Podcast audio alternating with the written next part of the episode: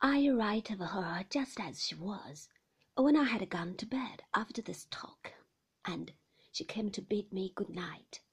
She knelt down playfully by the side of the bed, and laying her chin upon her hands and laughing, said, What was it they said, Davy? Tell me again. I can't believe it. Bewitching, I began. My mother put her hand upon my lips to stop me. It was never bewitching, she said, laughing. It never could have been bewitching, Davy.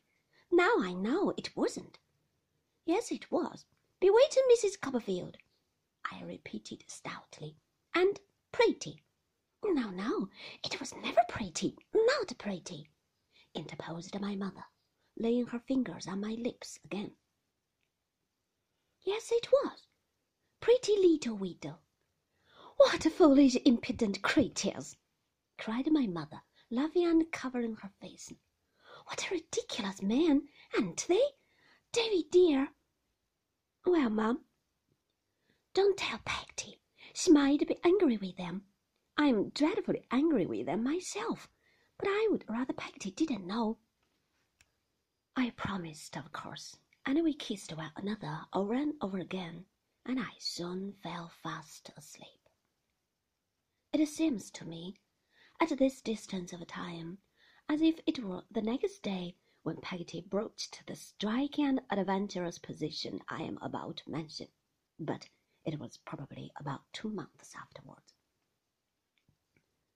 We were sitting as before one evening, when my mother was out as before, in company with the stocking and the yard measure, and the bit of wax, and the box with the St. Paul's on the lid, and the crocodile book, when Peggotty, after looking at me several times and opening her mouth as if she were going to speak, without doing it, which I thought was merely gaping, or I should have been rather alarmed, said coaxingly, Master Davy, how should you like to go along with me and spend a fortnight at my brother's at Yarmouth? Wouldn't that be a treat? Is your brother an agreeable man, Peggotty? I inquired provisionally. Oh, what an agreeable man he is! cried Peggotty, holding up her hands. Then there's the sea, and the boats and ships, and the fishermen, and the beach, and Ham to play with. Peggotty meant her nephew Ham, mentioned in my first chapter, but she spoke of him as a morsel of English grammar. I was flushed by her summary of delight, and replied that it would indeed be a treat, but what would my mother say? Why, then, I are as good as bet a guinea, said Peggotty, intent upon my face that shall let us go. I'll ask her, if you like, as soon as ever she comes home. There now. But what's she to do while we are away? Said I, putting my small elbows on the table to argue the point. She can't live by herself. If Peggotty were looking for a hole all of a sudden in the heel of that stocking, it must have been a very little one indeed and not worth darning. I say, Peggotty, she can't live by herself, you know. Oh, bless you, said Peggotty, looking at me again at last. Don't you know? She's going to stay for a fortnight with Mrs. Grayper. Mrs. Grayper's going to have a lot of company.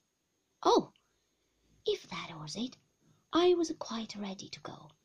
I waited in the utmost impatience until my mother came home from Mrs. Grayper, for it was that identical neighbor to ascertain if we could live to carry out this great idea. Without being nearly so much surprised as I had expected, my mother entered into it readily, and it was all arranged that night, and my board and lodging during the visit were to be paid for. The day soon came for our going. It was such an early day that it came soon even to me, who was in a fever of expectation, and half afraid that an earthquake or a fiery mountain or some other great convulsion of nature might interpose to stop the expedition. We were to go in a carrier's cart, which departed in the morning after breakfast. I would have given any money to have been allowed to wrap myself up overnight and sleep in my hat and boots. It touches me nearly now, although I tell it lightly to recollect how eager I was to leave my happy home, to think how little I suspected what I did live for ever. I am glad to recollect that when the carrier's cart was at the gate, and my mother stood there kissing me, a grateful fondness for her and for the old place I had never turned my back upon before made me cry. I am glad to know that my mother cried too, and that I felt her heart beat against mine. I am glad to recollect that when the carrier began to move, my mother ran out at the gate and called to him to stop, that she might kiss me once more. I am glad to dwell upon the earnestness and love with which she lifted up her face to mine and did so. As we left her standing in the road, Mr. Murdstone came up to where she was and seemed to expostulate with her for being so moved. I was looking back round the awning of the cart, and wondered what business it was of his. Peggotty, who was also looking back on the other side, seemed anything but satisfied, as the face she brought into the cart denoted. I sat looking at Peggotty for some time in a reverie on this supposititious case. Whether if she were employed to lose me like the boy in the fairy tale, I should be able to track my way home again by the buttons she would shed.